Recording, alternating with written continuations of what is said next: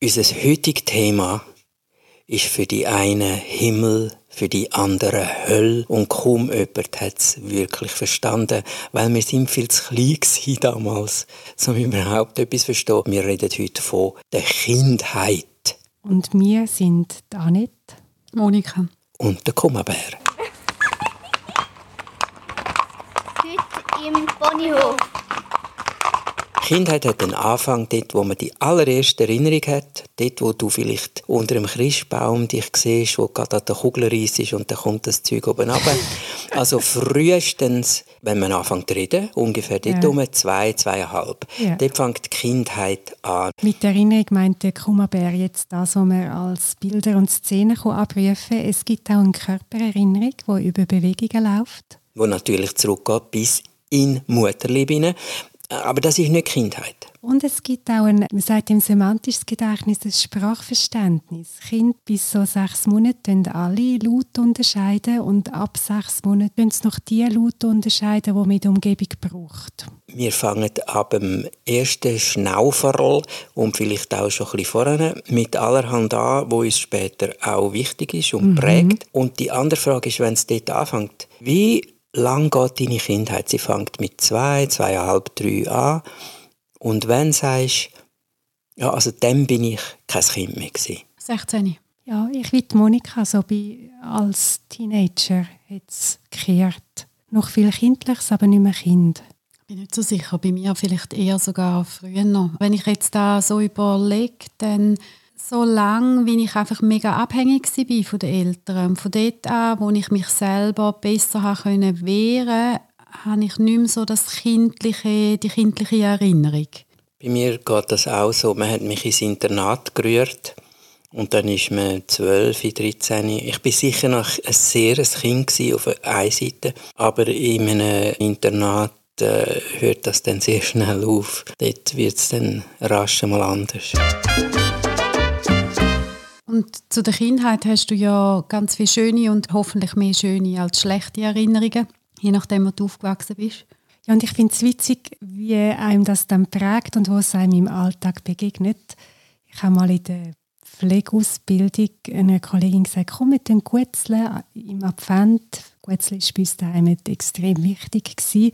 Sie hat gesagt, ja, lässig. Und dann am Morgen um 10 Uhr ist sie gekommen und hat gesagt, ja, ich habe da Fertigtag für Brunsli, Mailänderli und Spitzbuben. Und ich bin hell entsetzt da gestanden, weil das Hauptvergnügen beim Gutzli ist den Teig machen und die Finger abschlecken und dann die Schüssel ausschlecken. Und wir haben uns beide leicht fassungslos angeschaut. Hoi. Darum gewisse Kindheitsprägungen, das ist ja dann weniger eine Erinnerung als eine Prägung, zeigen sich sehr unerwartet und sehr heftig. Und vor allem, wenn es dann auch so ein bisschen rituell war.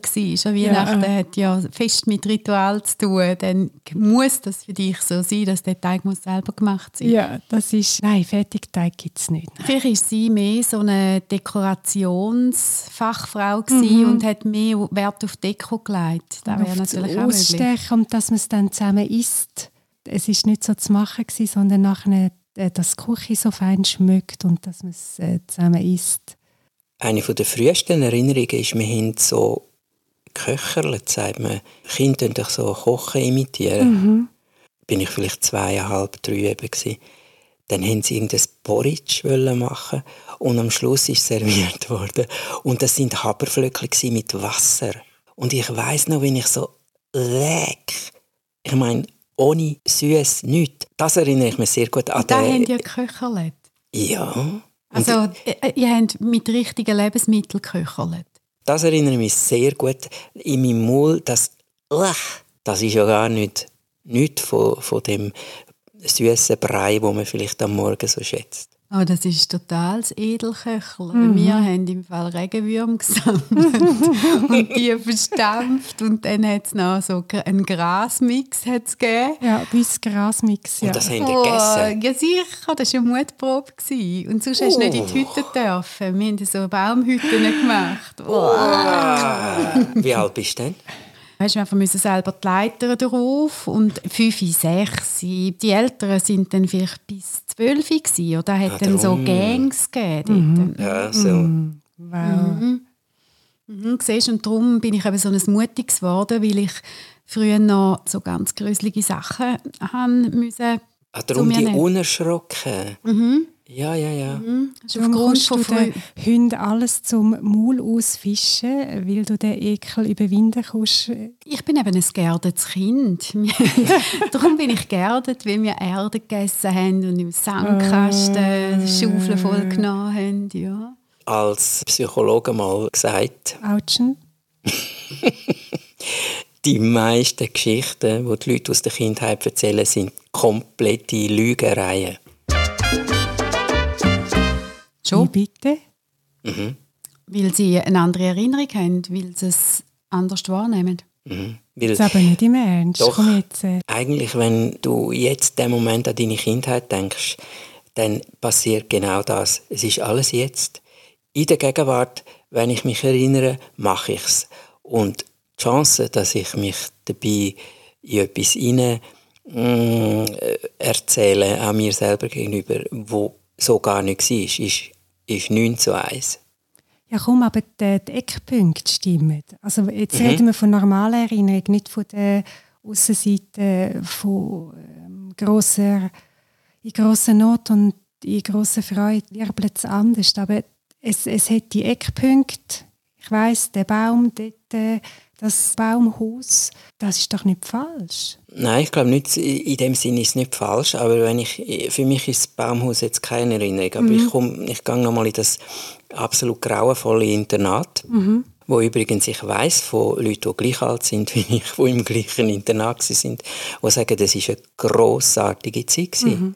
Wir sind zur gleichen Zeit am gleichen Ort gewesen, mit den gleichen Leuten und für mich ist es eine absolut grauenvolle Zeit gewesen. und das sind nur die Eckpunkte und es hat auch sicher wunderbare Sachen gehabt. Aber meine Geschichte ist äh, eine von, von Horror und Entsetzen. Und ich bin mit jemandem befreundet, der mit mir da war. Und seine Geschichte ist, das war super dort. Und wieso ist das so unterschiedlich jetzt bei euch? Gewesen? Ja, das ist die Frage. Und das ist ja ein altes Filmsujet, dass man es äh, total verschieden erlebt. Das heißt ja nicht, dass es nicht stimmt. Das heißt einfach, es gibt keine objektive Wahrheit. Ja, gut überprüfen kann man es, wenn erwachsene Kinder von den gleichen Eltern über die Eltern reden. Da hörst du zum Beispiel Geschichten, wo du denkst, die reden nicht von den gleichen. Das ist so witzig. In der Forschung heißt das die nicht teilte Umwelt. Dort denke ich, die nicht teilte Umwelt unter den Geschwistern ist riesig. Wir, wir erleben so verschiedenes, je nachdem, wo man ist. Ich bin die Jüngste und habe zwei Brüder und meine Geschichte ist, ich war sehr benachteiligt gewesen. mich hat man sich nicht mehr so gekümmert. Bei mir ist man nicht mehr unbedingt beim ersten Schultag mit in die Kante, weil äh, sie ja mit den Brüdern mit und die wissen dann schon, was ist. Und die Geschichte meiner Brüder ist, dass ich extrem verwöhnt bin und dass ich ganz viel durfte, was sie nicht dürfen. Ich habe zum Beispiel immer müssen pünktlich daheim sein und sie haben eine halbe Stunde oder dreiviertel Stunde drüber gehen, ohne dass etwas passiert ist.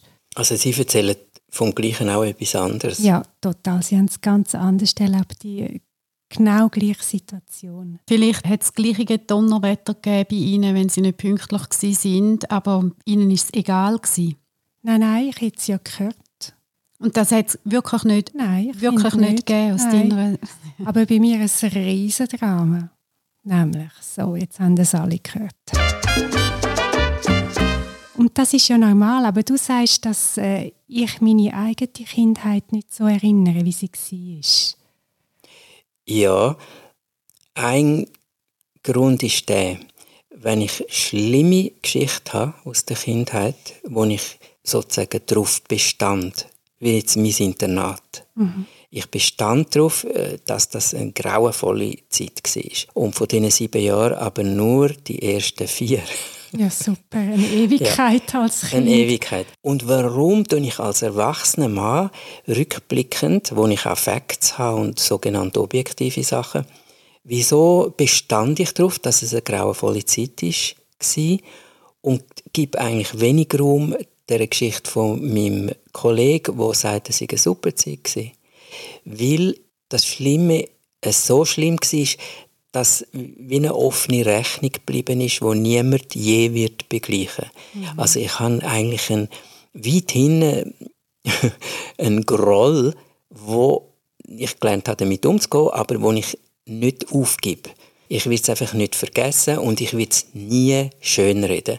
Und obwohl auch sehr Gutes passiert ist, auch in den ersten vier Jahren, ist nicht alles Hölle aber ich bestand darauf als Erwachsener, dass das so ist. Das ist jetzt meine Sicht und das ist eine reflektierte Sicht und es gibt Leute, die einfach unreflektiert so reden und sagen, meine Kindheit ist super und dann oft, ich rede jetzt halt aus der Praxis, oft sagt jemand, ja, ich habe eine großartige Kindheit gehabt und ich bin jetzt da wegen einem Riesenproblem, zum Beispiel in der Partnerschaft oder im Beruf oder mit mir selber.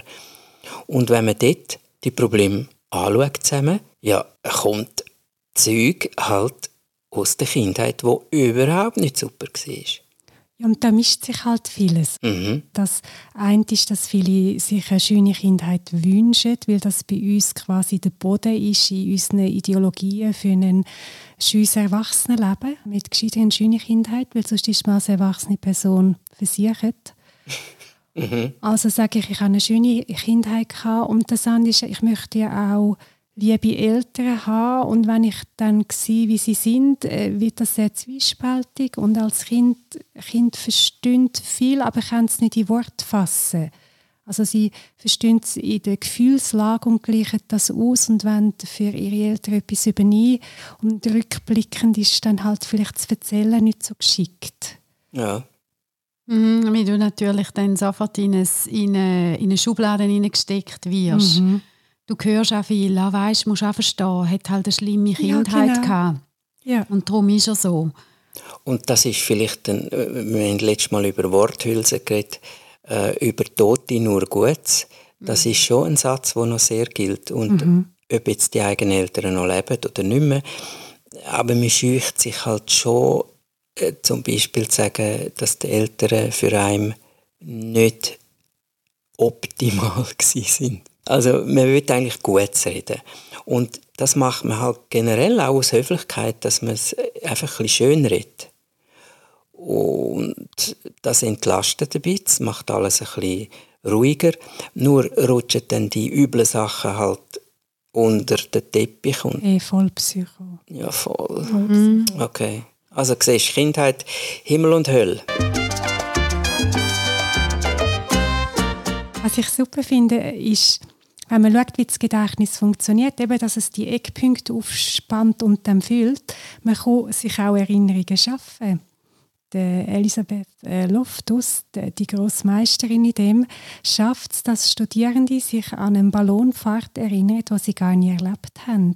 Wir haben die Fähigkeit, etwas in uns zu erschaffen, das wir so real erleben, dass es wie eine Parallelwelt gibt. Man würde schwören, man hätte das erlebt. Und das ist sehr ein heikler Punkt, auch forensisch, äh, auch Stichwort Hashtag False Memory, weil äh, auch in der Therapie, äh, man kann den Leuten etwas suggerieren, einflößen, wo sie dann tatsächlich glauben. Und, das ist natürlich mega übel. Und ich heb den Finger auf und man kommt weg von der Psychoschiene, äh, die ganzen Zeugengeschichten. Je nachdem, äh, ob ich sage, die Autos sind ineinander reingeknallt, haben ein Glas gsi, äh, entwerfen die Zeugen Glas und sagen unter Eid aus, ich habe Glas gsi, auch wenn überhaupt kein Glas rum war. Also die Art und Weise, wie ich Zeugen befrage, da weiss man extrem viel dazu, entwirft unser Innere, wie auch immer, entwirft eine Szene, die dazu passt. Ja. Und ich bin dann so überzeugt, dass das so ist, dass ich tatsächlich unter Eid das aussage und nicht lüge. Und das macht es so schwierig, herauszufinden aus Geschichten, was ist dann jetzt gewesen und was eben nicht. Und im Schönen, je nach Gefühlslage, machen sich andere Eckpunkte auf. Und das macht dann manchmal auch, dass man Kindheit verschieden erzählt. Wenn es mir im Jetzt gut geht, haben wir andere Erinnerungen, weil mit der Stimmungslage andere Eckpunkte auftauchen. Und dann ist es wie so, aha, das ist ja auch noch gewesen. Als ich zum Beispiel den Podcast da mir überlegt habe, was könnte ich erzählen, ist mir etwas aufgefallen, was ich von mir so nicht so klar hatte. Ich war begeistert Pfadisli. EHK Büsi. Radiesli. genau. Was ist Pfadiesli? Das sind die super coolen kleinen Pfadis, Pfadi-Gruppen, weiß auch nicht, Primarschule und Unterstufe, wo alles selber dürfen machen, wo sich selber organisieren. Von außen sieht manchmal, Monika wird glaube Pfad sagen aus. Wenn man selber beteiligt ist, ist es total lässig.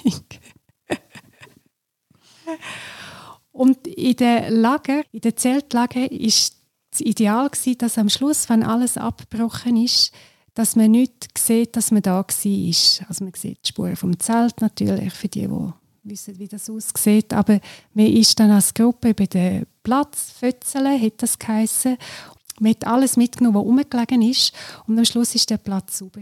Und das ist wie so ein Lebensideal von mir. Ich will keine Spuren hinterlassen. Es soll, wenn ich weggehe, alles so sein wie vorher. Vielleicht mit kleinen Veränderungen, die aber nicht auffallen. Wir, auch, wir haben das gelernt, dass wir immer alles wegräumen. Und man hat auch gelernt, zum Beispiel, dass vor der Ferien immer mega musst putzen ja. oder? Also dass, dass, wenn du in die Ferien gehst, dann musst du putzen, weil wenn irgendjemand in deine Wohnung müsste, dann nachher muss das alles clean und total sauber ja. sein. Und kann ja noch sein, dass irgendjemand muss den Pflanzen Wasser geben und dann nachher muss dort alles clean und sauber sein. Da habe ich das einmal mit einer Kollegin besprochen und also gesagt, ich habe immer noch den Tick übernommen von daheim, oder? Also bevor ich gehe, putze ich wie hohl. Dabei ja. bin ich ja nach einer zwei Wochen gar nicht mehr dort. Und dann sagt sie, ja, das habe ich auch gemacht, bis dann einmal in der Ferien bei uns eingebrochen worden ist. Und dann ist die Spurensicherung gekommen und die haben gar keine Spuren können nehmen, weil sie überhaupt keinen Staub hatten in, der, in dieser Wohnung. also seitdem finde ich im Fall Spuren verwischen, naja, aber nicht gerade helfen, dass sie spurlos können irgendwie bei dir mit etwas holen das ist also ein kleiner Unterschied. Das habe ich mir noch überhaupt nie überlegt. Das Zu sauber! Keine Spuren. Also alle Einbrecher, die zuhören, bei uns in der Linde Spuren. Definitiv. Die ganzen Hunde haben bei uns ja. laufen in einem Hundehaarteppich. Und ich habe von einer Frau gehört, so um die 30, und die war ein paar Jahre in Amerika gewesen, und dann ist sie zurückgekommen zur Mami. Das Mami lebt in der Schweiz. Und dann hat man das Mami besucht. Und dann war es ein bisschen kühl am Abend und hat sie gesagt, hey, hast du mir nicht noch einen Pulli, ich möchte ein bisschen frösteln. Und dann hat die Mami gesagt, ja, ja, klar, gang im Kasten. Dann geht sie dort hinten, sagt sie, und dann kommt sie zurück und sagt, du, das darf nicht wahr sein, was ich jetzt gesehen habe. Du hast ja einen riesen Puff in deinem Kasten. Das ist ja alles durcheinander gewühlt, die Pulli und Bluse und alles. Die Mutter hat dann ganz säck gesagt, ja, weißt, man kann sich auch noch ein bisschen verändern im Leben. Die Mutter hat also dem Kind eingebläut, dass sie ihre Pulli nach Fasern und Form und Farbe zusammenlegen, so rigid. Und das hat die Tochter immer noch gemacht und kommt dann zu der unglaublichen Erkenntnis, dass ihre Mutter das Zwanghafte nicht mehr macht. Und sie hat gesagt, am gleichen Tag habe ich aufgehört, mein Zeug zusammenlegen. Gewisse Sachen sind ja schön, wenn du ein bisschen reflektiert bist und du, du checkst es und du weißt, ah, das mache ich genau wegen dem. Mhm dann ist es ja gut. Und gewisse Sachen darfst du sicher auch ablegen und darfst es anders machen. Ich finde es dort problematisch, wo man sagt, ja, weisst, weil man mir halt einmal gesagt hat, du kannst nicht singen, seitdem tue ich nie mehr das Maul auf. Mhm. Da finde ich, uh, find, ja, wenn es dir wichtig ist, dann gehst du halt in eine Gesangsstunde mhm. und dann schaust du mal, also vielleicht wirst du jetzt nicht Geld verdienen mit deiner Stimme, aber so dass du Freude hast, würdest du es sicher noch herbringen. Das habe ich nicht gerne. Dass man es nicht als Entschuldigung, als mhm. Alibi ein Leben lang mit sich trägt. Mhm. Und eben so als Hülse von, ja. er kann halt nicht anders, weil in seiner Kindheit. Nein, wieso? Und nochmal aus der Praxis, es kommen Leute zu mir, die mir ein Problem schildern, wo so offensichtlich von außen nicht so ihnen passt, dass man muss sagen, der Rucksack, das ist nicht ihren, oder? Also da schleppen sie etwas mit.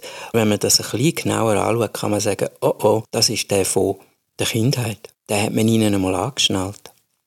Ja, und gewisse tun sich ja wirklich mit dieser Einsicht auflösen von, aha, Staub ist gut zum Einbrechen verwischen, also muss ich die Wohnung nicht mehr putzen. Das ist, das ist, unsere Parole. Ja. Genau, versauen eure Wohnung. Dann kannst du das nochmal einmal aufnehmen. Und schauen, dass ja jeder Spuren hinterlässt bei euch, oder? Darum auch das Argument, dass es frühkindlich und im Körper und so, das stimmt natürlich. Nur, wenn ich jetzt, wirklich heute, sage, ist mir das wichtig, gefällt mir das, will ich mhm. das, dann kann ich doch einen ersten Schritt machen von dieser Altlast weg. Mhm. Das kann, solange du noch schnaufst, ich habe mal einen wunderbaren Lehrer gehabt, der Frank Farrelly. Also der Frank hat gesagt, man hat ihn mal gefragt, wie lange nimmst du eigentlich noch Leute als Patienten? Wie schlimm könnte dran sein, dass du noch sagst, nimm ich noch, nicht, ist nicht austherapiert. Und der Frank hat gesagt, der gute, verstorbene alte Lehrer hat gesagt, solange er noch schnauft, soll er noch kommen.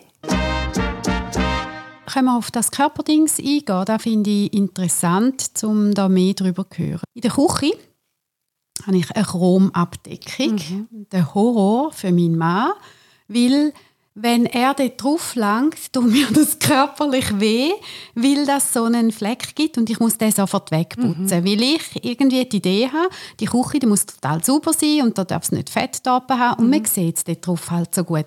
Und ehrlich, ich empfinde wie fast einen körperlichen Schmerz. Gibt es mhm. da eine Erklärung, Psychologen? Mhm. Da gibt es tonnenweise Erklärungen. Und?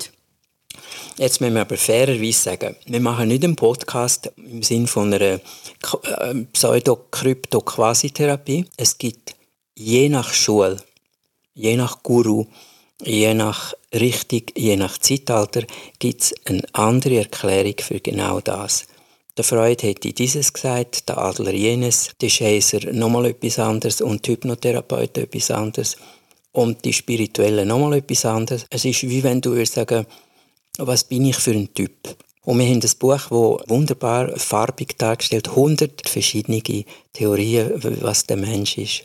Also von Yin Yang bis zum Jung und darüber aus. Darum, wenn du mich fragst, gibt es eine Antwort, ist die Antwort ja.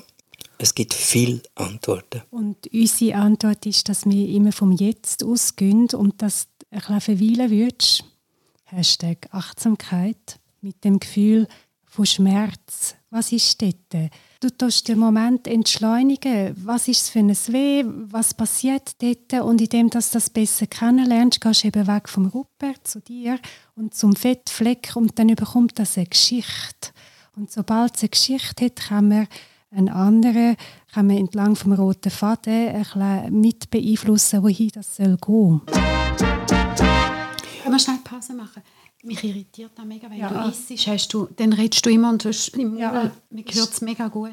Ich hätte das jetzt nämlich gerade als nächstes gesagt, dass ich als Kind gelernt habe, dass es total unhöflich ist, wenn man redet zu essen und ich richtig abgelenkt bin, weil der Kuma auf ja. einem Ginger rumknaggt. Das heisst, wenn man in den letzten paar Mal mich gehört hat, mhm.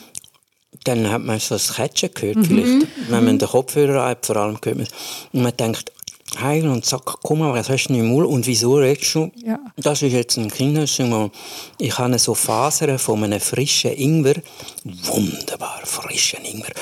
Und, und das ist so verboten, mit vollem Mund zu schmatzen und dann noch zu reden.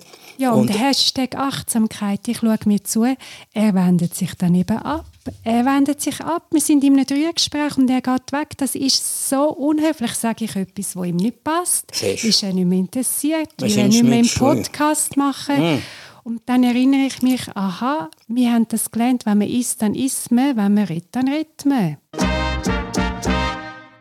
Und das wirklich Wunderbare, ich habe jetzt abgeschluckt, ist, unser Podcast ist nicht nur super, super live, sondern experiential. Alles, was wir erzählen, probieren wir umzusetzen im, im Hier und Jetzt. ja.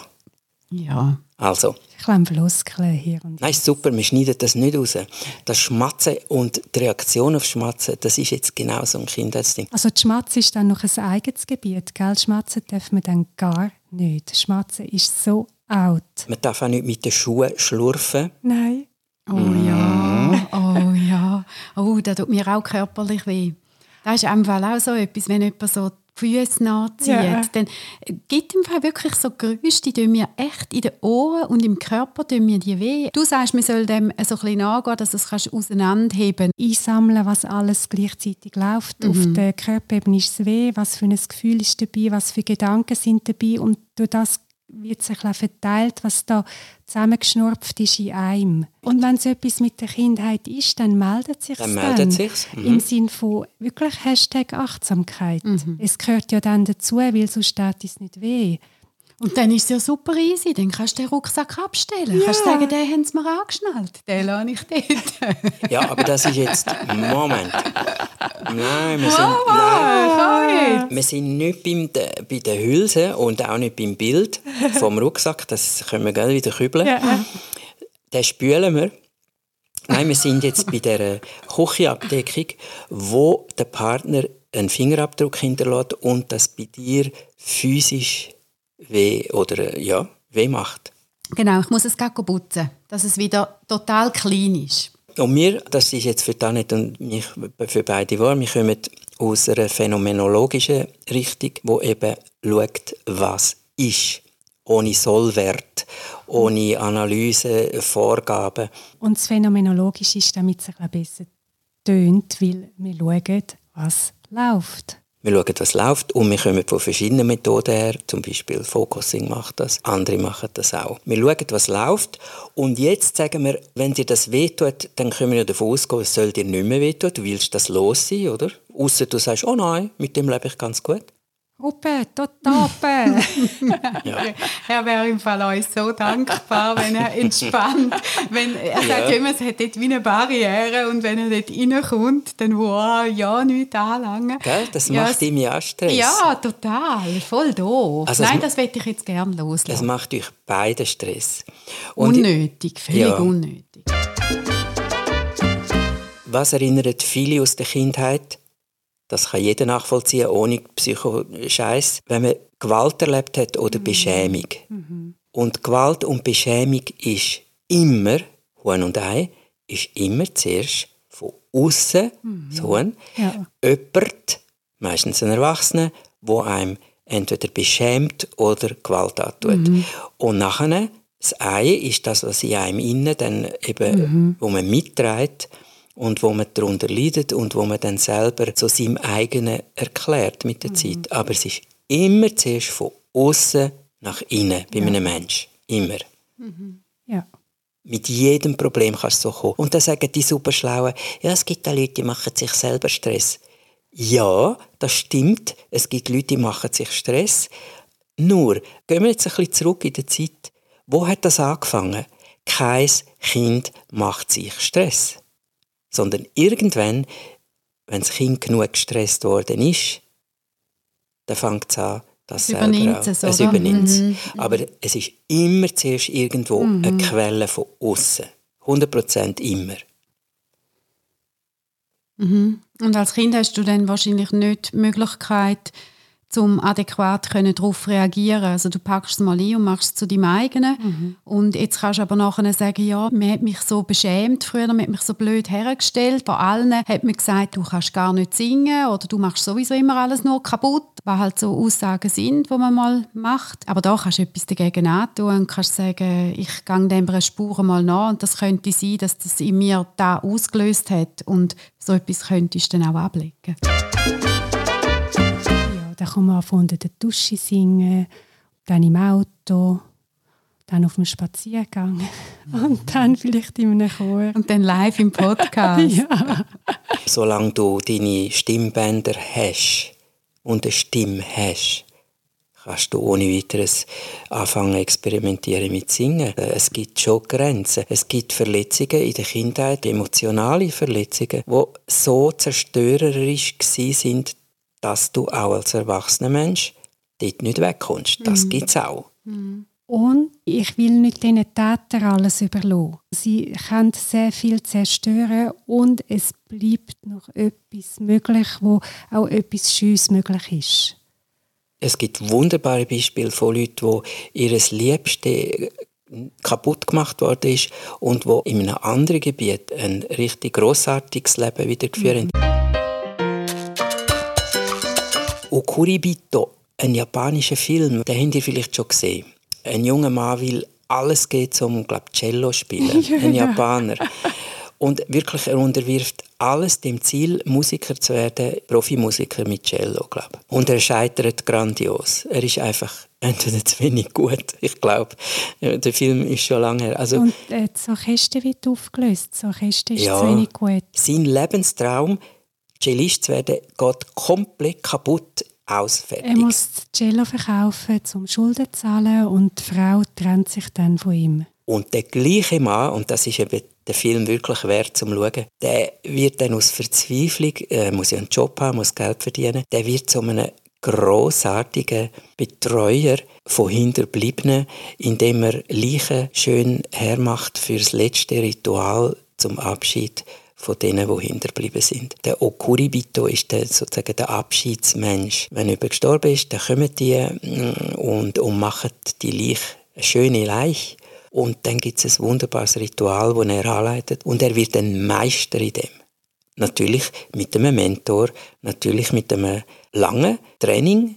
Und das eine geht komplett kaputt und das andere ist mehr als nur ein Ersatz. Schön, wenn du es kannst. Es tut dir leid für Leute, die irgendeinen schweren Schicksalsschlag mhm. haben und die nichts mehr mit ihrem Leben können anfangen können, mhm. obwohl sie noch ganz viele andere Ressourcen hätten und du siehst es von außen. Aber kannst wie nichts machen, dass sie den Schritt würden machen, um mal etwas anderes auszuprobieren. Da braucht es wahrscheinlich auch eine gewisse Neugier da braucht es irgendetwas in der Zukunft, wo dich ein antreibt, dass du weiter willst. Wo kannst du einhängen. Mhm. Ja. Günstige Umstände. Oliver Sacks hat ein Buch geschrieben, die New Yorker Fahrngesellschaft. Und dort können sie Fahren anschauen. Und es gibt Fahren, wo in Wüstengebieten alle ich sage jetzt Blätter abwirft und zum Teil mehrere Jahre wie ein Stängel dort steht und sobald Wasser kommt, blüht es wieder, sprießt es wieder. Und ich denke dann manchmal Leute, die so kaputt gemacht worden sind, die so verletzt sind, brauchen halt manchmal Jahre in dieser Phase. Von der Verharrung oder ja, von... Ja, äh, sich büschelt und hält. Es ändert ja gleich etwas über die Umwelt. Es kommt neue Einflüsse, es kommt neue Ideen. Und äh, meistens haben die Leute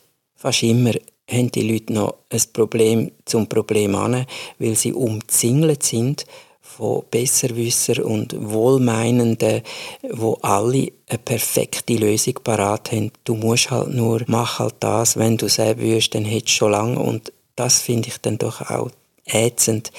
Ich höre eben viel von so Leuten, die dann strampeln und machen, ihres noch nicht gefunden haben, aber die ganze Zeit irgendjemand ihnen sagt, die Lösung ist doch so einfach. Aus ihrer Sicht, gell? Du siehst mhm. halt nie einen Menschen rein. Du siehst, dass dort ein Problem ist und du würdest gerne helfen mhm. und du mhm. würdest, würdest eigentlich alles machen, um dich ein bisschen motivieren und, und Wenn du etwas hast, was für dich funktioniert, oder, dann sagst du, ja, mach doch einfach Triathlon wie ich. Mhm. seit ich Triathlon mache, geht es mir super gut und voran nicht. Dann hast du einen Punkt für dich, aber unter Umständen überhaupt nicht für die andere Person. Mhm. Das ist das, was dich dann aber auch so hilflos macht. Wenn du jetzt befreundet bist oder in der Familie so etwas hast, du wirst so gern und eigentlich sind die Hände total gebunden. Mhm. Das ist sehr, sehr schwierig, ja. Kindheit, Himmel und Hölle, meistens beides, ineinander verquirlt. Und beim Ponyhof sagt mir, es ist gut, wenn die Kleinen in einer Herde aufwachsen. Und die Menschen, die die Herdenchefs sind, müssen immer schauen, welche Herden passen dann gut zusammen, dass die kleinen Wesel gut aufgehoben sind und von den Grossen gut lernen. Und darum, denk dran, wird zum Pony.